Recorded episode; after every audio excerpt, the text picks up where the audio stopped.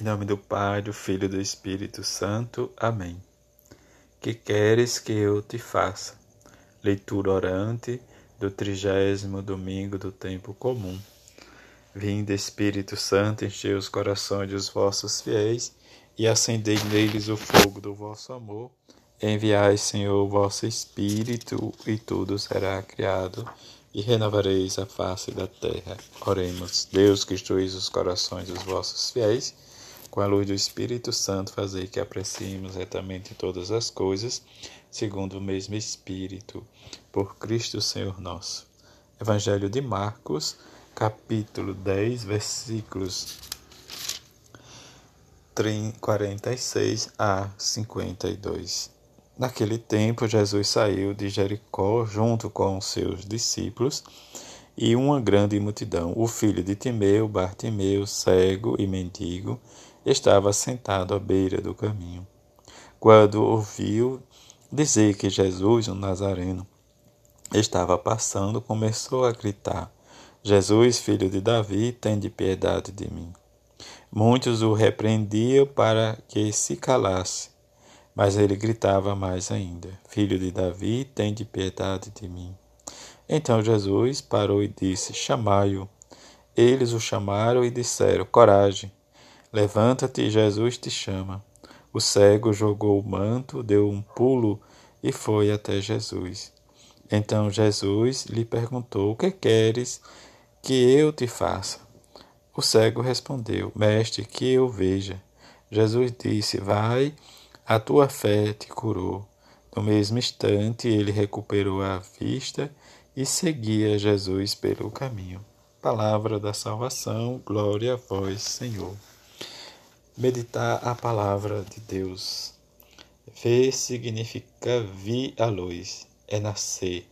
É o último milagre de Jesus, ponto de chegada da sua obra. Abriu-nos os olhos para ver a sua glória, a cruz e segui-lo no caminho de vida. A diferença de Tiago e João, o cego sabe que não vê e sabe o que pedir e o consegue. Logo depois começa a última semana de Jesus. Entra em oração como sempre. Recolho-me colocando-me no lugar do cego sentado à beira do caminho enquanto Jesus passa. Peço a Jesus o que desejo. Jesus tem compaixão de mim, que eu veja. Aproveito, identificando com o cego, escuto as pessoas, quem são, o que diz, o que faz. O que vejo, medito estas expressões: Jericó, cego, mendigo, sentado, à beira do caminho, ouvindo, gritava: Jesus, tende compaixão de mim. Jogou o manto, que queres que eu te faça? Rabone, que quer dizer: a tua fé te salvou. Vê, seguir caminho. Partilhar a palavra de Deus como esta palavra alimenta a nossa fé, como ilumina os fatos da vida que partilhamos durante a nossa vida, nossos encontros, a nossa família. Porque no Evangelho de Marcos, o cego, entre os que conseguiram o milagre, é o único que tem o nome e o único que chama Jesus pelo nome. O que sinto me colocando no lugar do cego? Dos discípulos da multidão, observando cuidadosamente o que o cego faz, o que recebe, em que consiste o que Jesus chama fé que salva. Rezar, contemplar a palavra de Deus. Dedica um tempo para rezar em silêncio e depois coloca em comum nossas intuições. Jesus, Senhor, eu também sou como Bartimeu e espero na beira do caminho, espero que tu passes, porque não enxergo. Não sei para onde ir e não consigo sozinho resolver meus problemas. Por isso eu grito atrás de ti, peço que pares, que tenhas piedade de mim, porque tu não és como todos os outros. Tu podes abrir meus olhos, tu podes me fazer recuperar minha visão.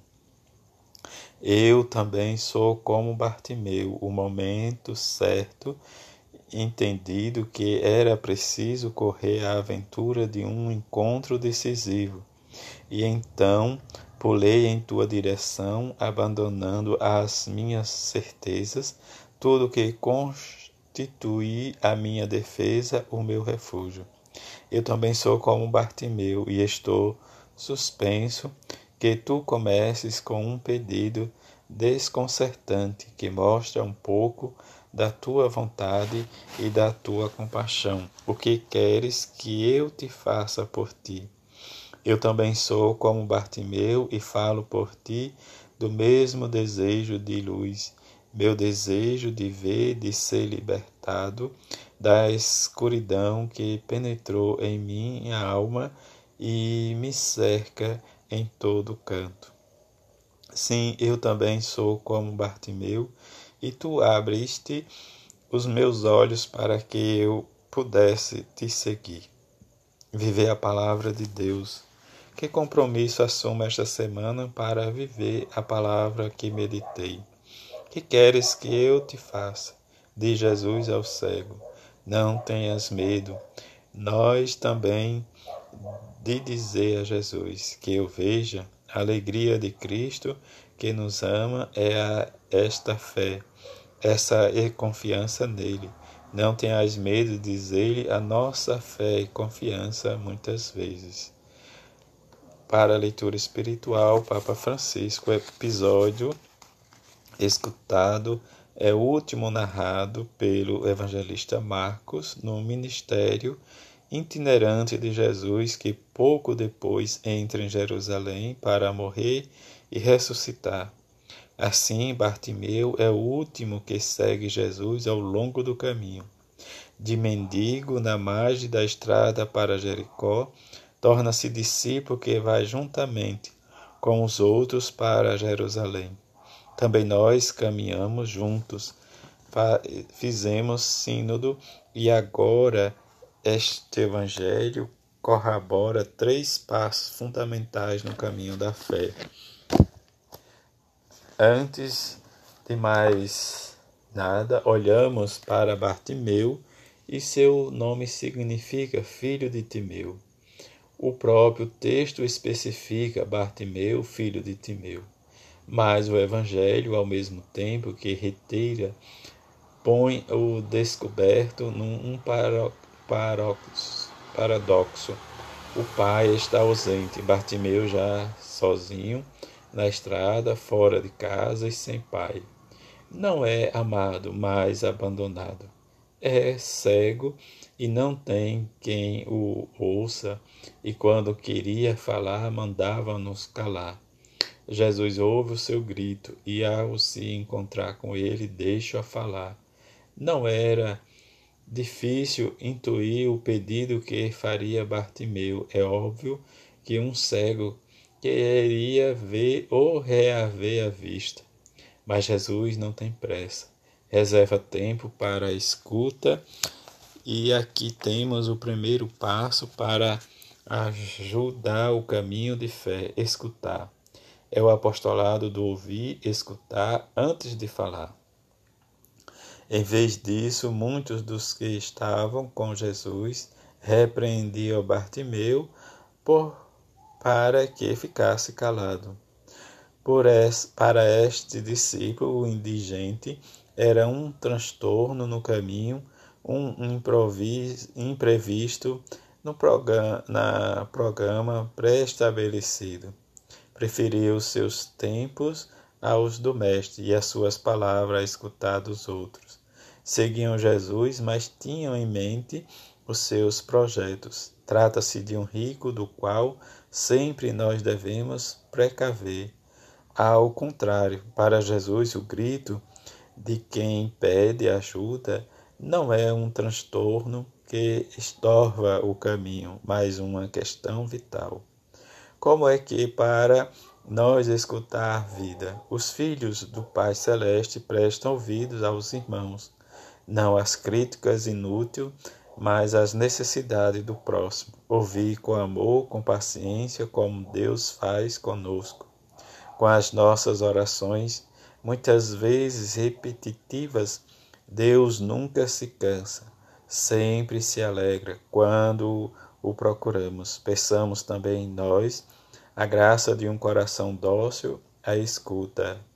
Gostaria de dizer aos jovens, em nome de todos nós adultos, desculpai se muitas vezes não vos escutamos, e se em vez de vos abrir o coração, vos enchemos os ouvidos, como Igreja de Jesus.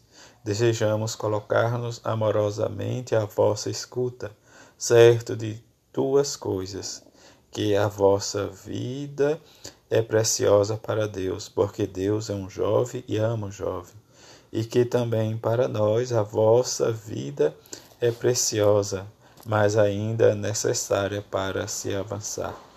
Depois da, da escuta, um segundo passo para acompanhar o caminho de fé, fazer-se próximo.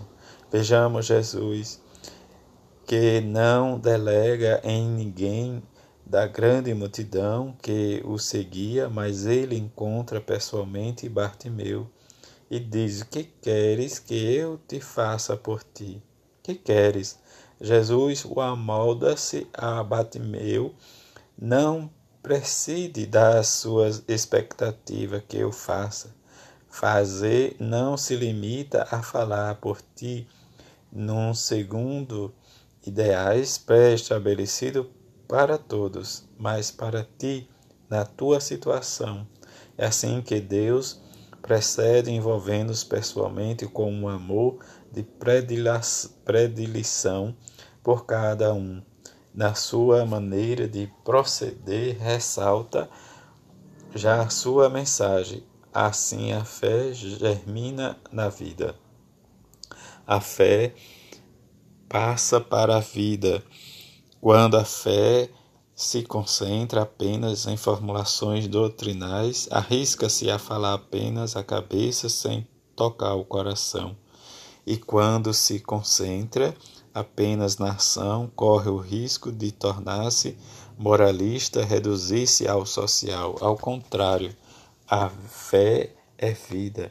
Viver o amor de Deus que mandou a nossa, que mudou a nossa existência. Não podemos ser doutrinaristas ou ativistas, somos chamados a levar para frente a obra de Deus, segundo o modo de Deus, na proximidade, unidos intimamente a Ele em comunhão entre nós, próximo dos irmãos. Proximidade, aqui está o segredo para transmitir não alguns aspectos secundários, mas o coração da fé. Fazer-se próximo é levado à novidade de Deus à vida do irmão é o antídoto contra a tentação das receitas prontas. Interroguemos-nos se somos cristãos capazes de nos tornar próximos, capazes de sair dos nossos ciclos para abraçar aqueles que não são dos nossos e a quem Deus ansiosamente procura. Sempre existe aquela tentação que reaparece tantas vezes na Escritura lavar as mãos, desinteressar-se é o que faz a multidão do evangelho de hoje. É o que fez Caim com Abel. É o que fará Pilatos com Jesus. Lavar as mãos. Nós, pelo contrário, queremos imitar Jesus e, como ele, meter as mãos na massa, seguir, sujá-las. Ele, o caminho. Por Bartimeu deteve-se ao longo da estrada. Ele é a luz do mundo. Inclinou-se sobre um cego. Reconhecemos que o Senhor sujou as mãos por cada um de nós. E fixando a cruz, recomecemos de lá da lembrança de Deus que se fez meu próximo no pecado e na morte. Fez meu próximo, tudo começa de lá. E quando amor e quando por amor dele também nós nos fazemos próximos, tornemos portadores de vida nova. Não mestre de todos, não especialista do sagrado, mas testemunha do amor que salva. Testemunhar é o terceiro passo. Olhemos os caminhos que chamam Bartimeu, os discípulos que chamam Bartimeu, melhor dizendo, não vão junto dele, que mendigava. Leva uma moedinha para contentá-lo ou dar-lhe conselho. Vão em nome de Jesus, de fato, dirigindo-se apenas três palavras, todos, todas de Jesus. Coragem, levanta-te que ele te chama no rosto do Evangelho, só Jesus diz coragem, porque só Ele ressuscita o coração. No Evangelho, só Jesus é que diz levanta-te para curar o espírito e o corpo. Só Jesus chama, mandando a vida de quem o segue, colocando de pé quem está por terra, levando a luz de Deus às trevas da vida. Tantos filhos, tanto jovem como Bartimeu, procuraram uma luz na vida, procuraram amor verdadeiro, e como Bartimeu, que apesar da multidão só invoca Jesus, também ele imploraram vida, mas frequentemente só encontraram promessas falsas e poucos que se interessassem verdadeiramente por ele. Não é cristão esperar que os irmãos inquietos batam as nossas portas, somos nós que devemos ir ter com eles, não lhes levando a nos mesmos, nós mesmos, mas Jesus. Ele nos manda como aqueles discípulos para encorajar e levantar em seu nome. Manda-nos dizer a cada um: Deus pede que te deixe amar por Ele. Quantas vezes, em vez desta mensagem libertadora da salvação e de salvação, nós levamos a nós mesmos as nossas receitas, as nossas etiquetas na igreja. Quantas vezes, em vez de fazer nossas palavras do Senhor, despachamos como palavra dele as nossas ideias. Quantas vezes as pessoas sentem mais o peso das nossas intuições que a presença amiga de Jesus. Então, aparecemos como uma ONG, uma organização parestestal, e não como a comunidade dos redimidos que vive a alegria do Senhor. Ouvir, fazer próximo, testemunhar. No Evangelho, o caminho de fé termina de maneira bela e surpreendente com Jesus que diz: Vai, a tua fé te salvou. E todavia Bartimeu não fez profissões de fé, não realizou ação alguma, pediu apenas piedade. Sentir-se necessitado da salvação é o início da fé, é o caminho direto para encontrar Jesus. A fé que salvou Bartimeu não estava nas suas ideias claras sobre Deus, mas no fato de procurá-lo, de querer encontrar. A fé é questão de encontro, não de teoria. No, no encontro, Jesus passa. No encontro, palpita o coração da igreja. Então serão eficazes não as nossas homilias, mas o testemunho da nossa vida. E todos vós que participaste neste caminho junto, neste caminhar, digo obrigado pelo vosso testemunho. Trabalhemos em comunhão e com ousadia, com desejo de servir a Deus e o seu povo. O Senhor abençoe os nossos passos para podermos escutar o jovem, fazer-nos próximo e testemunhar-lhes a alegria da nossa vida. Jesus. Homilia, domingo, 28 de outubro de 2018, Papa Francisco, tirado das edições CNBB da Lexo Divina. A todos uma boa semana e uma leitura orante sempre e confiante seguindo os passos de nosso Senhor Jesus Cristo. Assim seja. Amém.